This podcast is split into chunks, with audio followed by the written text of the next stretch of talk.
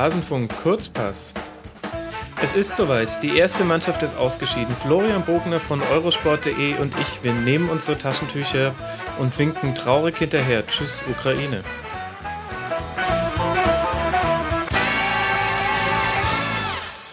Flo, einen wunderschönen guten Tag. Einen wunderschönen guten Tag, Max. Ja, tatsächlich. Äh, ich habe es anmoderiert. Das erste Team hat keine Chance mehr aufs Weiterkommen. Wir wussten alle, dass es passiert. Vielleicht haben wir nicht damit gerechnet, dass es die Ukraine trifft. Man hätte vielleicht eher mit Albanien gerechnet oder aus der Gruppe B. Naja gut, da sind alle relativ gleich auf. Nee, äh, war natürlich auch jetzt für den deutschen Fokus nach dem ähm, ersten Spiel gegen die deutsche Mannschaft, wo die Ukraine ja schon in der ersten Halbzeit mehr klare Chancen hatte als die deutsche Mannschaft, ist es natürlich schon überraschend, dass die jetzt nach zwei Spielen raus sind. Aber wer zweimal verliert und vor allem gegen Nordirland verliert ähm, und den direkten Vergleich dann gegen die nicht mehr gewinnen kann, der ist halt dann nun mal einfach raus. Ja, das, äh, das ist allerdings so. Dann lass uns mal ähm, auch direkt über das Spiel reden. 0 zu 2 war es am Ende. Es hatte sehr, sehr viel äh, von vielen Elementen, die man in einem Fußballspiel gerne haben kann.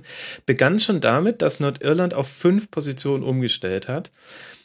Ich habe mehrfach gehört und gelesen, von wegen, es wäre eine Reaktion gewesen aufs Polenspiel, ähm, kann man nicht aber vielleicht sogar eher sagen, dass das einfach der Plan B war? Also, äh, dass du logischerweise gegen Polen und wahrscheinlich dann auch wieder gegen Deutschland, da reden wir gleich drüber, einfach tief stehst und ähm, das viel, viel defensiver angehst, als dann eben gegen Ukraine. Ich hatte so ein bisschen den Eindruck, Nordirland mit Trainer Michael O'Neill, der wusste, das ist unser Lucky Shot, unser One-Shot, um ins Achtelfinale zu kommen.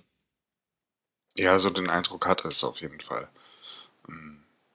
Ich, ich glaube, dass der schon ähm, so, also der weiß schon, was er tut. Deswegen habe ich so das Gefühl. Ja, ähm, Krasse das These. ist jetzt nicht so einer, ja, es ist jetzt nicht so einer, also es wissen natürlich alle Trainer, was sie tun, aber es ist jetzt nicht einer, der sagt, äh, nix und äh, wir stellen uns jetzt mal hinten rein mit irgendwie 5-4-1 und dann äh, vorne hilft der liebe Gott. Das hat schon irgendwie, ja, also er, er vermittelt zumindest den, den Anschein, als hätte er da einen Matchplan und als würde er seinen Jungs vor allem, also selbst wenn er ihn nicht hat, äh, das ganz gut glauben machen. das würde ja schon reichen. Sie, Der Klinsmann-Effekt.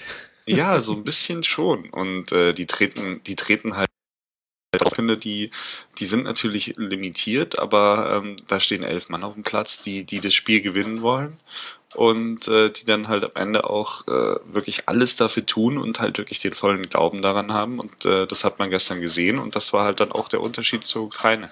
Mhm. Was Hört war eigentlich meine Katze?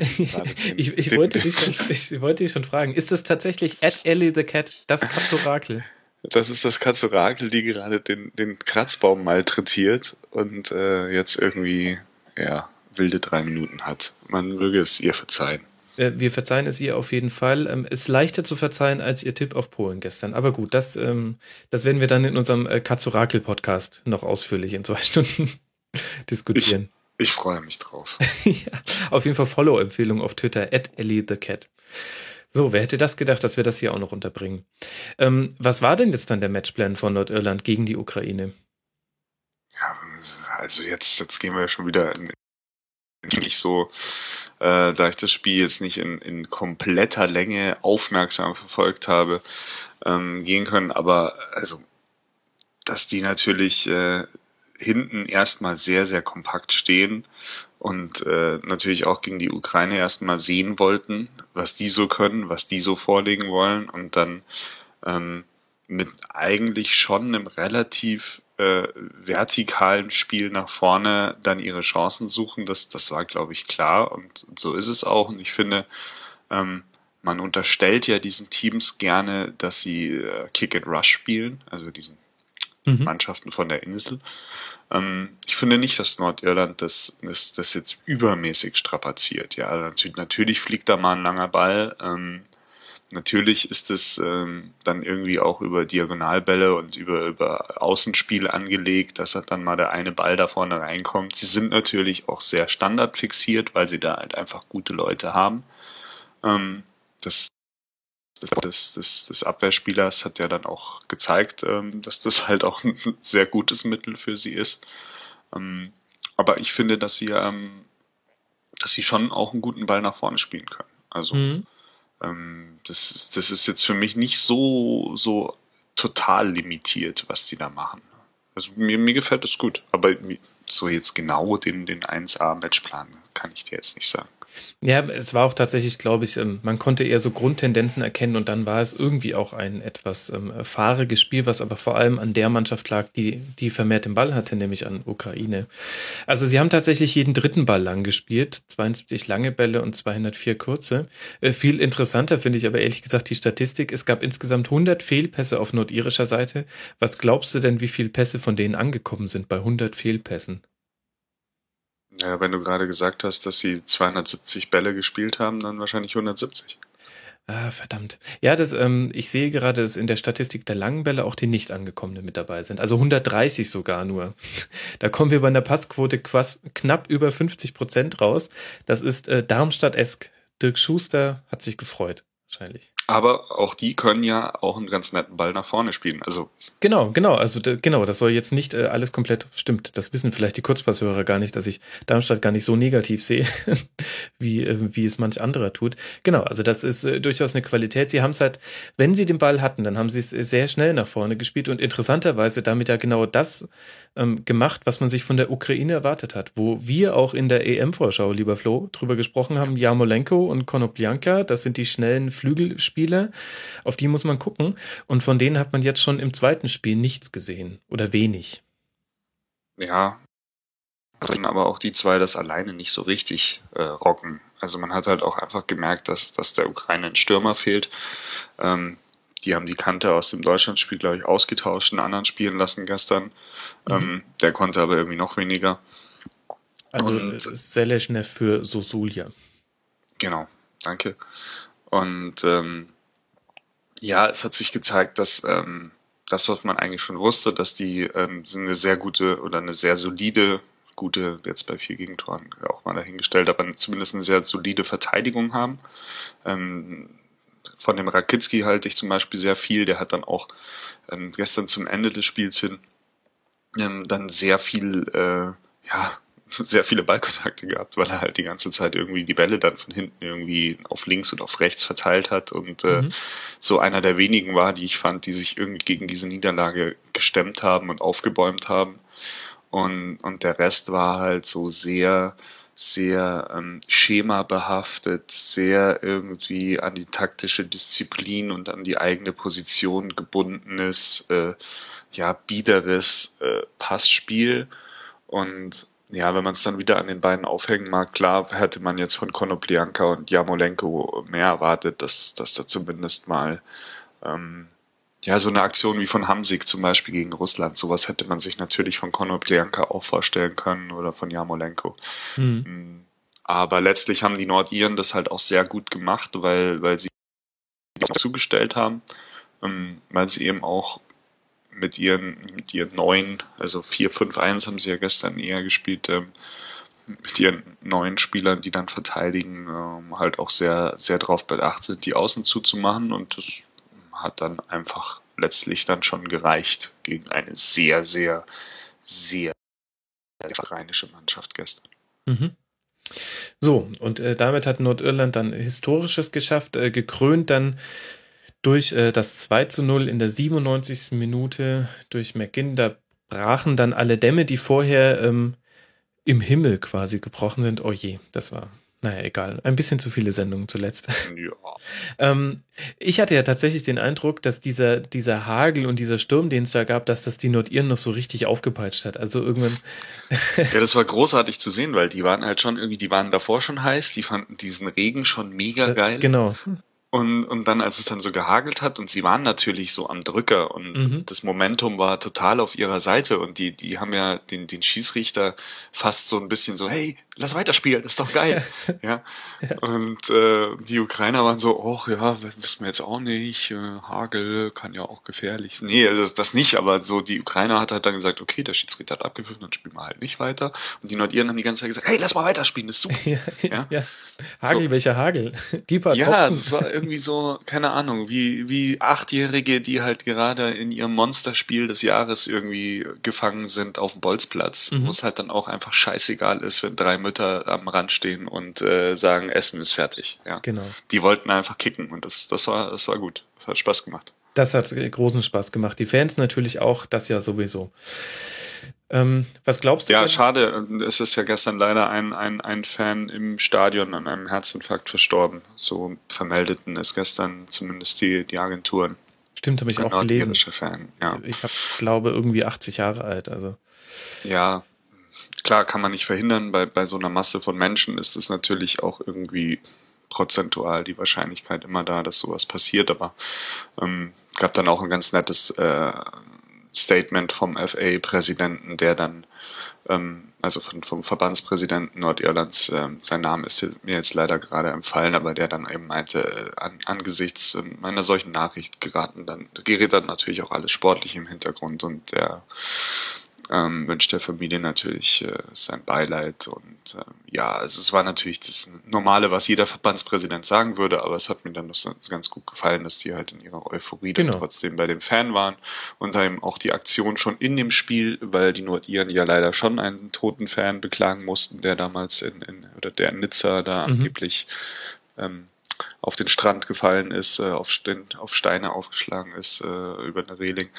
Ähm, da gab es ja dann Applaus äh, in der äh, 24. Spielminute, glaube ich, ähm, von den Fans. Und ja, es war, war eine sehr schöne und eine, eine sehr ergreifende Stimmung für so ein Spiel an einem so ein 18 Uhr Spiel.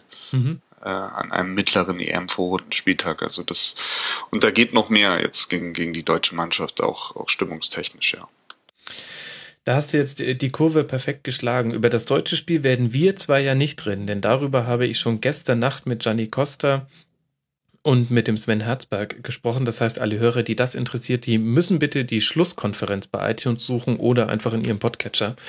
Ähm, da gibt es eine eigene Folge nur dazu. Was bedeutet denn jetzt dieses 2 zu 0 für die letzten beiden Spiele, die in der Gruppe noch kommen werden? Das heißt, äh, Deutschland gegen Nordirland und Ukraine gegen Polen, wo die Ukraine nichts mehr gewinnen kann. Und Deutschland und Polen werden sich wahrscheinlich über die Tordifferenz um Platz 1 streiten, sage ich jetzt mal. Wenn man, wenn man von zwei klaren Siegen ausgehen mag, dann ist es sicherlich richtig. Also die Deutschen haben natürlich den Vorteil des äh, einen mehr erzielten Tores, also mhm. 2-0, also das, den, den Schweini-Bonus quasi. Der Fußballgott-Bonus, ja. Genau, das, äh, das eine mehr erzielte Tor, dass sie jetzt in Vorlage sind und ansonsten müssen sie halt gucken, dass sie dieses Tor halt dann auch äh, halten auf die Polen, weil sonst sind sie nur Gruppenzweiter und würden dann gegen den also es ist auch nicht so schlimm, die würden dann gegen den zweiten der A-Gruppe spielen. Ähm, also wahrscheinlich dann in Schweiz oder Rumänien. Ähm, also das wäre jetzt keine Vollkatastrophe. Sie könnten jetzt nicht direkt auf Frankreich treffen im Achtelfinale oder so, aber es wäre zumindest schon mal ein Statement, wenn sie nur Zweiter wären in der Vorrundengruppe. Dann mhm. würden noch mehr Kritiker, äh, als sie ohnehin gestern Abend schon teilweise berechtigt, in Klammern Boateng, teilweise etwas, äh, ja, warum, in Klammern Ballack, äh, daherkämen, würden dann noch mehr auf den Plan treten. Und, Was ja, hat denn Ballack gesagt? Das habe ich, das hab ich gar nicht gehört. Ähm, der hat irgendwie gesagt, der Mannschaft fehle es an Charakter. Ja, gut. Äh, und an Persönlichkeit. Ist das nicht immer auffällig? Äh, bei Oliver Kahn ist es oft der Druck und ähm, Torwartfehler waren gar keine Torwartfehler. ähm, bei Michael Ballack fehlt der Charakter. Wenn du, äh, wenn du ähm, Boateng fragen würdest, also äh, den Kevin Prince, dann würde er sagen, da fehlt einer, der mal dazwischen haut. Mehmet Scholl würde sagen, diese ganzen Laptop-Trainer, das macht doch nichts. Ist ja schon irgendwie. Und ich sag immer, der deutschen Nationalmannschaft fehlt so ein, so ein Podcast-Moderator im Spielaufbau, ganz eindeutig. Ja, aber wir wollen ja gar nicht über die Deutschen ja. reden. Das habt ihr ja schon getan. Ähm, deswegen reden wir jetzt über die Nordiren und ich finde, also, naja, also klar sagt jeder gegen Nordirland, da muss jetzt aber mal was passieren und die muss man jetzt halt auch irgendwie vielleicht einfach mal 3-0 weghauen. Mm, not so fast, ja. Ähm, mhm. Die, die, die, die können was man gesehen hat, saugut verteidigen. Die haben auch gegen die Polen nur, nur ein Tor zugelassen. Ähm, die sind, die sind giftig in den Zweikämpfen, was jetzt gerade der Fraktion äh, Draxler, Götze, Ösil vielleicht nicht so schmeckt. Ja. Ähm, so ein Müller kann sich daran aufrichten, aber die anderen drei sind jetzt auch eher so, oh ja, da ziehe ich vielleicht eher mal zurück. Und die sind halt echt gut nach Standards. Und da hat ja die deutsche Mannschaft ja durchaus, auch wenn sie das gestern äh, gut im Griff hatte, ähm, aber da hat sie ja durchaus auch Defizite und kann mhm. da mal so ein Gegentor kassieren. Und gegen die Nordiren 1-0 zurückliegen macht, macht keinen Spaß. Und ähm, also von daher, die Kuh ist jetzt noch nicht vom Eis für die deutsche Mannschaft. Also ich glaube dennoch, dass sie sich sogar mit einer Niederlage äh, gegen Nordirland qualifizieren würden für die nächste Runde, weil so rein von den empirischen Erfahrungen der WM-Turniere mit 24 äh, Teams war so ein Sieg, ein Unentschieden schon so eine magische Grenze, mit dem du es dann meistens doch irgendwie äh, mhm. in die in die KO-Phase geschafft hast. Also sagen wir mal die vier Punkte. Ähm, die Kombination allerdings, naja gut, sie, sie spielen, nee, sie spielen Dienstag 18 Uhr. Das heißt, davor waren dann nur Gruppe A und Gruppe B. Also so ein bisschen schielen auf die anderen Gruppen Dritten ist dann gar nicht so viel. Genau. Ähm, also es ist schon ein bisschen tricky. Ah, Im Umkehrschluss heißt es natürlich für Nordirland, die können sich jetzt auf ihrem einen Sieg noch nicht so richtig ausruhen. Also mit das drei ist Punkten. genau das, was ich befürchte, ehrlich gesagt. Ich habe Angst, Ja. dass Nordirland, den ich es sehr gönnen würde, mit drei Punkten nicht unter den besten Gruppendritten ist und deshalb Ja. nicht weiter. Also da kommt es, ich, ich denke, es werden ein oder zwei Teams sich vielleicht auch mit drei Punkten qualifizieren. Dann kommt es natürlich sehr aufs Torverhältnis an, was dann wiederum Mhm. jetzt bei normalem äh, äh, Verlauf, also wenn die Deutschen eben äh, gut spielen würden und vor allem sich die Polen vom Hals halten würden, gehen die ja auch ein bisschen auf Tore im Torverhältnis. Also von daher würde es dann vielleicht, aber gut, vielleicht das zweite Tor von Nordirland in der 96. oder wann genau, es das gefallen bringt ist. sie- Ja. Das kann natürlich schon, schon äh, wichtig sein. Ja, also wir werden sehen, letztlich muss Nordirland auf jeden Fall auf Unentschieden spielen, beziehungsweise äh, halt eben auf, auf, auf was Zählbares und die Ukrainer müssen es halt nicht mehr. Mhm. So. Ähm, aber ob die Mannschaft sich dann nochmal so, also so wie sie gestern dabei war und ja, es wurde natürlich im Vorfeld viel in diesen, diesen Zwist, den es da gab zwischen, zwischen ähm, Dynamo Kiew und, und Schachtar Donetsk-Spieler so ein bisschen reininterpretiert. Das, das würde ich jetzt mal vollkommen außer Acht lassen, weil in so einem Spiel passiert es halt mal. Also ich meine, Dortmund und Bayern-Spieler sind sich auch schon mal ordentlich an die Gurgel gegangen und da gab es dann danach jetzt auch nicht unbedingt dann äh, irgendwie Probleme in der Nationalmannschaft. Also das ist äh, in, in, in the heat of the moment äh, passiert sowas sicherlich mal. Und ähm, Wieder immer so altdeutsche Sprichwörter, einfach äh, von den Lippen tropfen, als wäre es nichts. Sehr Ja, schön. Nee, aber Wir bewegen uns viel im Konjunktiv. haben die Mich, spielerisch haben die mich halt einfach nicht überzeugt. Und Mhm. normalerweise sollten die Polen das, das halt schon irgendwie schaffen. Aber ja, also bei den Polen, da, da fehlt mir halt schon auch irgendwie so ein bisschen, das hatte ich aber, glaube ich, in der Vorschau schon gesagt, so ein bisschen der, der Sex. So. Mhm. Ja, genau. Das hattest du sogar wortwörtlich so gesagt. Ja. Ähm, dafür habe ich gestern äh, einen Tweet gelesen, ich glaube von Red Robbery, der gesagt hat, Jerome Boateng touches me sexually. So, Ja, das fand ich sehr schön. Das fand ich wirklich sehr schön. Da, da, ähm, da, da gehe ich sogar ein bisschen mit. okay, bevor wir da... Äh, Ein bisschen schade, dass ich die gestern nicht in der Schlusskonferenz hatte. Äh, lass uns mal noch über das andere Spiel reden, das es gab und dann ja auch noch über das, Gerne. was noch kommt. Äh, England Oh ja. gegen Wales, da konnte man sich richtig drauf freuen. Wir haben uns kurz vorher noch getroffen und ich konnte schon die Vorfreude in allem, was du äh, tatest und sagtest, äh, sehen. Ähm, Ja, ja. Ich war ganz hibbelig. ja, Wahnsinn. Ähm, Endergebnis 2 zu 1 für England. Letztlich haben sie das Russland-Spiel ähm, mit umgedrehten Vorzeichen ähm, gemacht. Das heißt, diesmal sind sie in der letzten Minute ähm, noch zum Treffer gekommen und das hat diesmal drei Punkte bedeutet und große, große Enttäuschung auf Seiten der Waliser. Ähm, bei Wales äh, stand Robson Canoe in der Startelf nach einem guten Auftritt im ersten Spiel gegen die Slowakei. Ähm, England hat nichts verändert. Was sind denn so die Dinge, die du aus diesen 90 Minuten mitgenommen hast? Ähm, und welche Aussagekraft haben die für die beiden Mannschaften? Hm. Mm. eigentlich relativ viele Dinge sind mir dabei aufgefallen. Also zum einen fand ich das, weil du es gerade angesprochen hast, das mit Robson Canoe war so ein bisschen zu forsch. Also. Schon, gell? Ich fand irgendwie, also Wells hat mir halt im ersten Spiel deutlich besser gefallen mit dem, mit dem, mit dem Williams vorne drin und dann mhm. mit, äh, der war halt einfach beweglicher und halt hat auch besser und mehr gegen den Ball gemacht. Ich, ich habe ehrlich gesagt nicht so ganz verstanden. Ich, ich schätze den, den walisischen Trainer sehr, ähm, weil der wirklich ja ähm, taktisch äh, viel versucht und, und äh, viel, viel in seinem Köcher hat, aber da hat er sich, glaube ich, so ein bisschen verwachst, ähm, da diesen, diesen Robson Canoe vorne reinzustellen, weil der war wirklich komplett ineffektiv. Mhm. Und er hat dann letztlich auch, auch den Bale so ein bisschen die, die Tiefe genommen, weil halt dann diese, diese Kante vorne drin stand und der Bale halt dann immer schon so in der eigenen Hälfte am Mittelkreis in Ballbesitz gekommen ist, aber dann halt dummerweise noch 60 Meter Wiese und halt diesen komischen Robson Canoe vor sich stehen hatte und den konnte er halt irgendwie auch nicht anspielen. Der hat ihm auch ein bisschen die Räume genommen, finde ich. Jonathan ja. Williams hat sich zu Bale verhalten, als wären die beiden gleichpolige Magneten. Da wo Bale war, war Williams auf jeden Fall nicht. Der ist dann um ihn außen rum gegangen und hat ihm dadurch genau. Räume freigelaufen und Robson Canoe stand immer so ein bisschen in der Einflugschneise von Bale. Genau, das, das meine ich eben. Also das war irgendwie, wenn, wenn Bale den Ball hat, es wird ja prinzipiell gefährlich, aber halt nicht, wenn es 60 Meter vom Tor weg ist.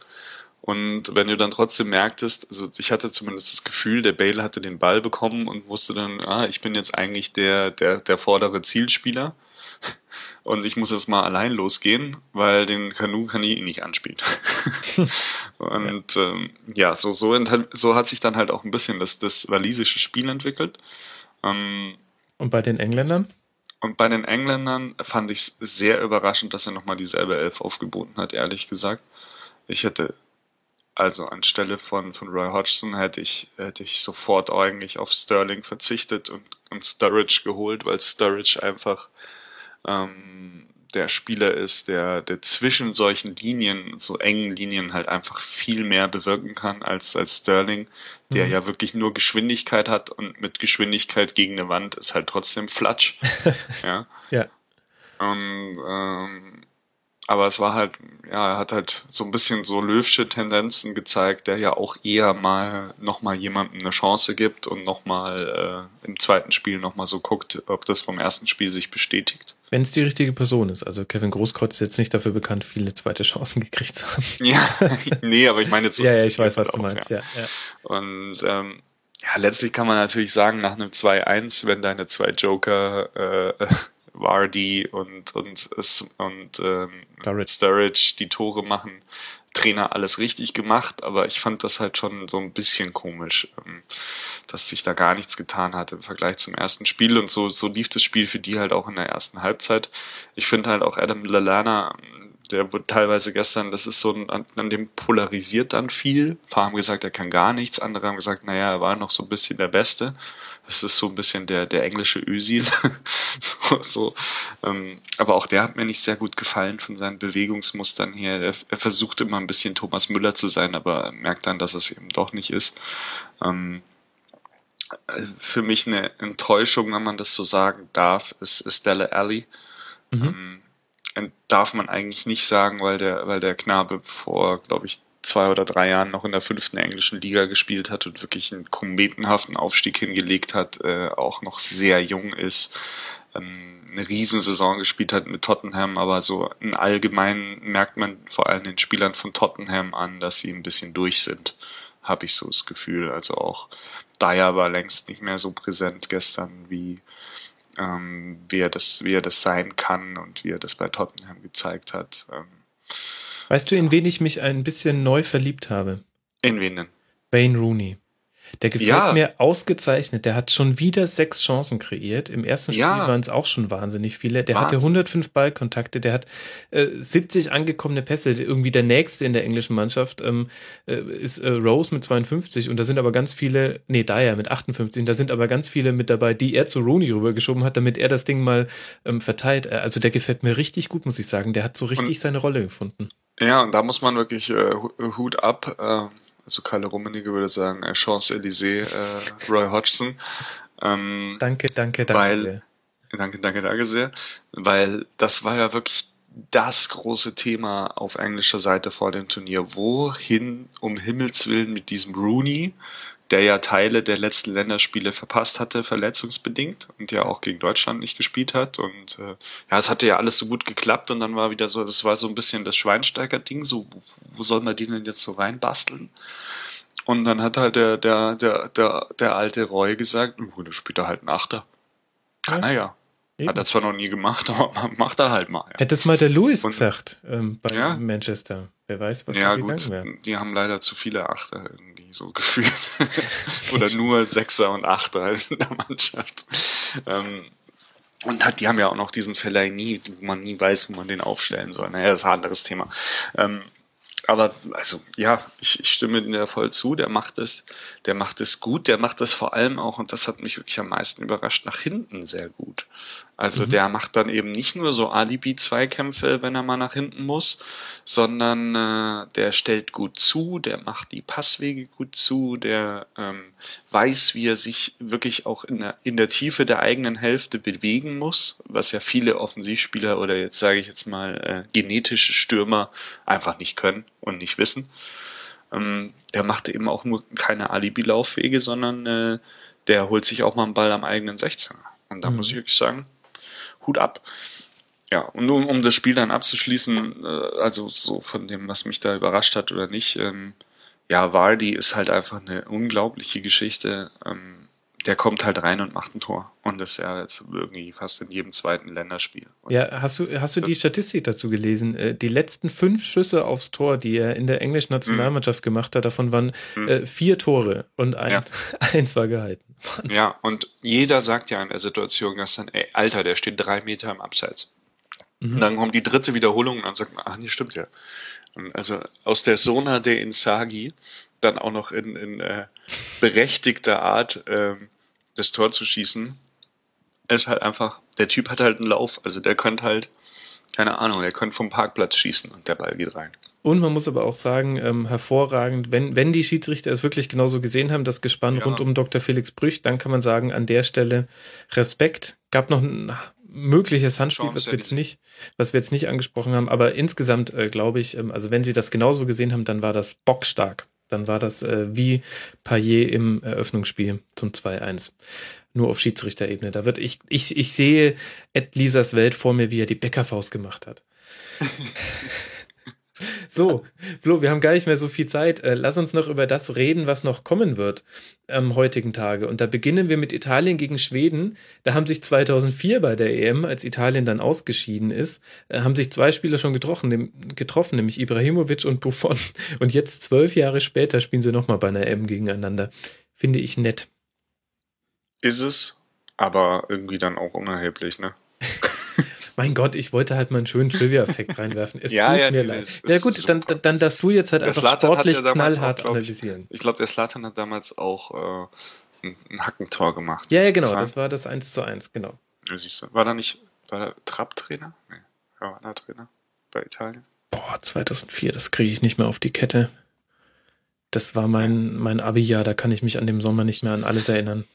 Ich erwarte von diesem Spiel tatsächlich heute nichts. Ich glaube, dass das wirklich schrundiges Gekicke wird, 90 Minuten. Sie mögen mich eines Besseren belehren, aber alle, alle Italien-Euphoriker, die jetzt sagen, oh, geile Truppe, ähm, ja, gegen so eine Mannschaft wie Belgien, aber gegen so eine Mannschaft wie Schweden, die jetzt äh, im ersten Spiel noch mehr Fehlpässe produziert haben als die Nordiren, und halt irgendwie so gar nicht wussten, wie sie nach vorne spielen sollen, außer dem Ibrahimovic den Ball zu geben, aber das halt dummerweise sehr oft halt auch 60 Meter vom Tor weg. Mhm. Ähm, also Italien gegen Schweden, das klingt jetzt erstmal und, und Buffon gegen Slatan.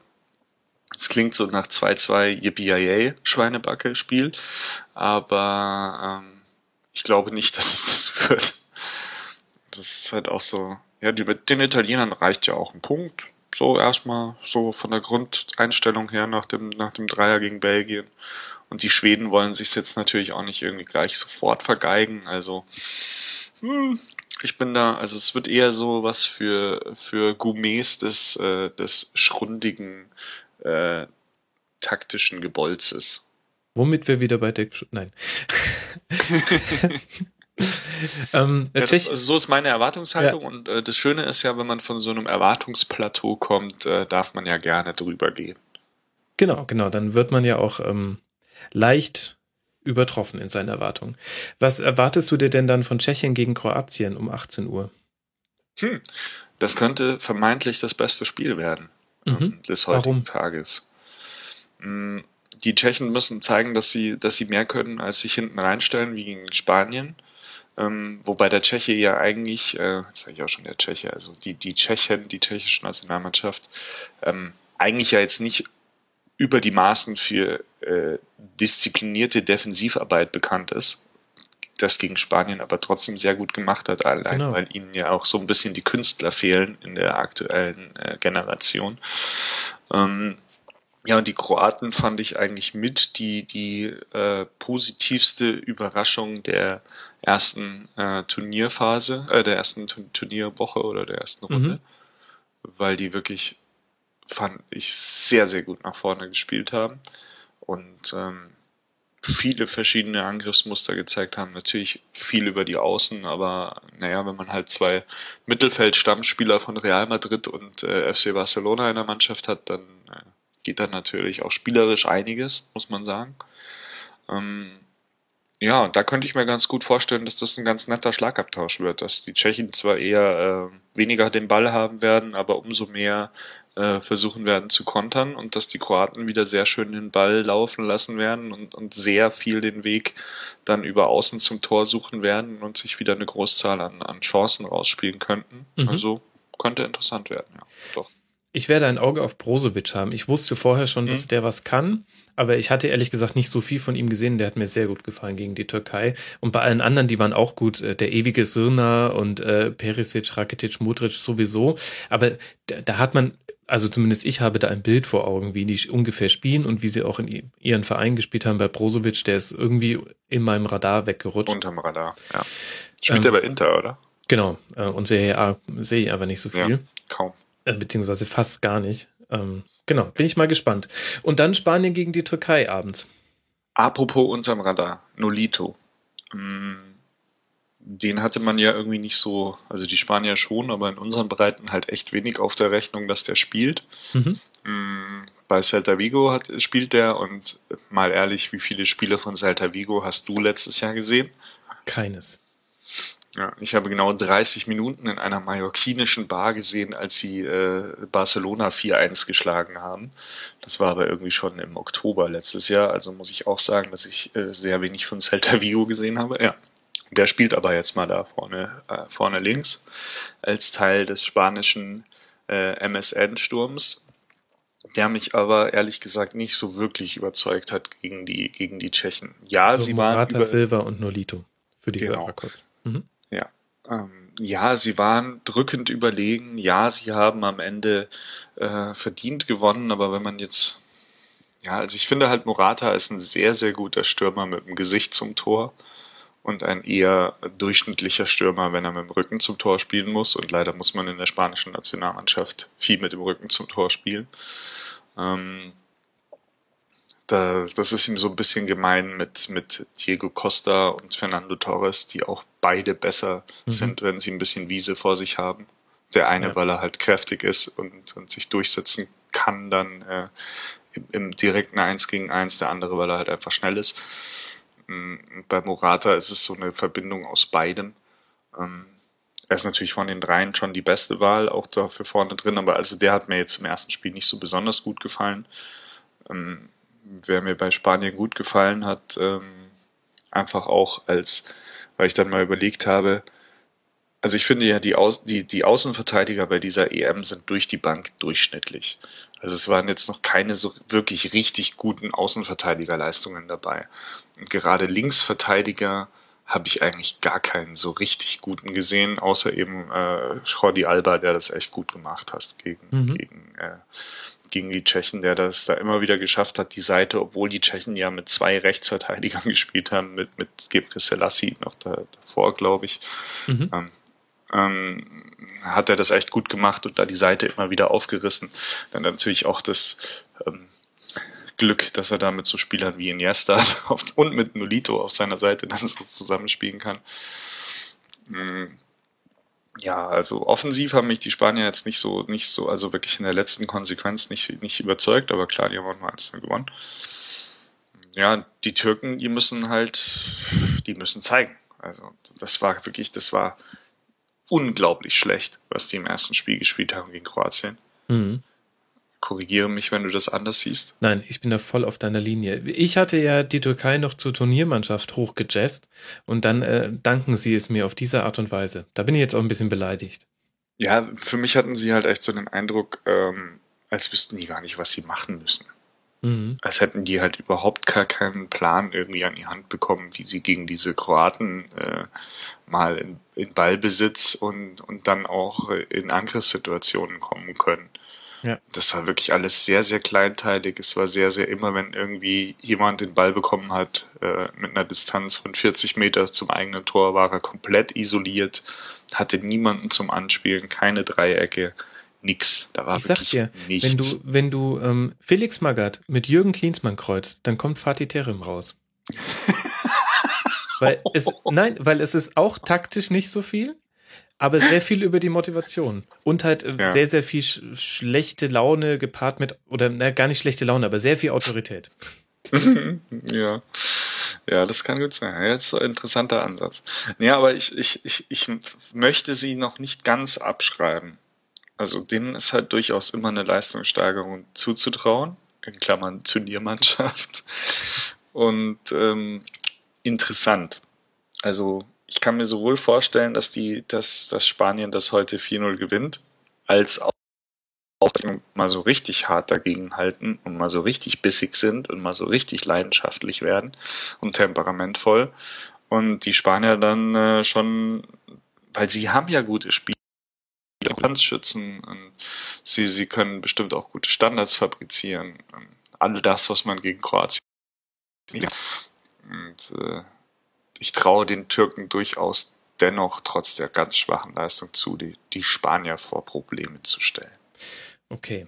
Flo, äh, ich äh, danke dir sehr herzlich. Wir haben jetzt äh, wunderbar ein bisschen mit Überlänge, aber mein Gott, so ist das halt manchmal. Das ähm, ist Fußball. ja, das ist äh, Football, bloody hell. Folgt diesem Mann bei Twitter. Er heißt Ed Flopomuk. Vielen lieben Dank, Flo, dir. Ja, ähm, tschüss. Und wir, liebe Hörer, hören uns im nächsten Rasen vom Kurzpass, der eventuell heute Nacht schon erscheint. Wenn nicht, dann morgen Vormittag. Bis dahin, macht's gut. Ciao. Ciao.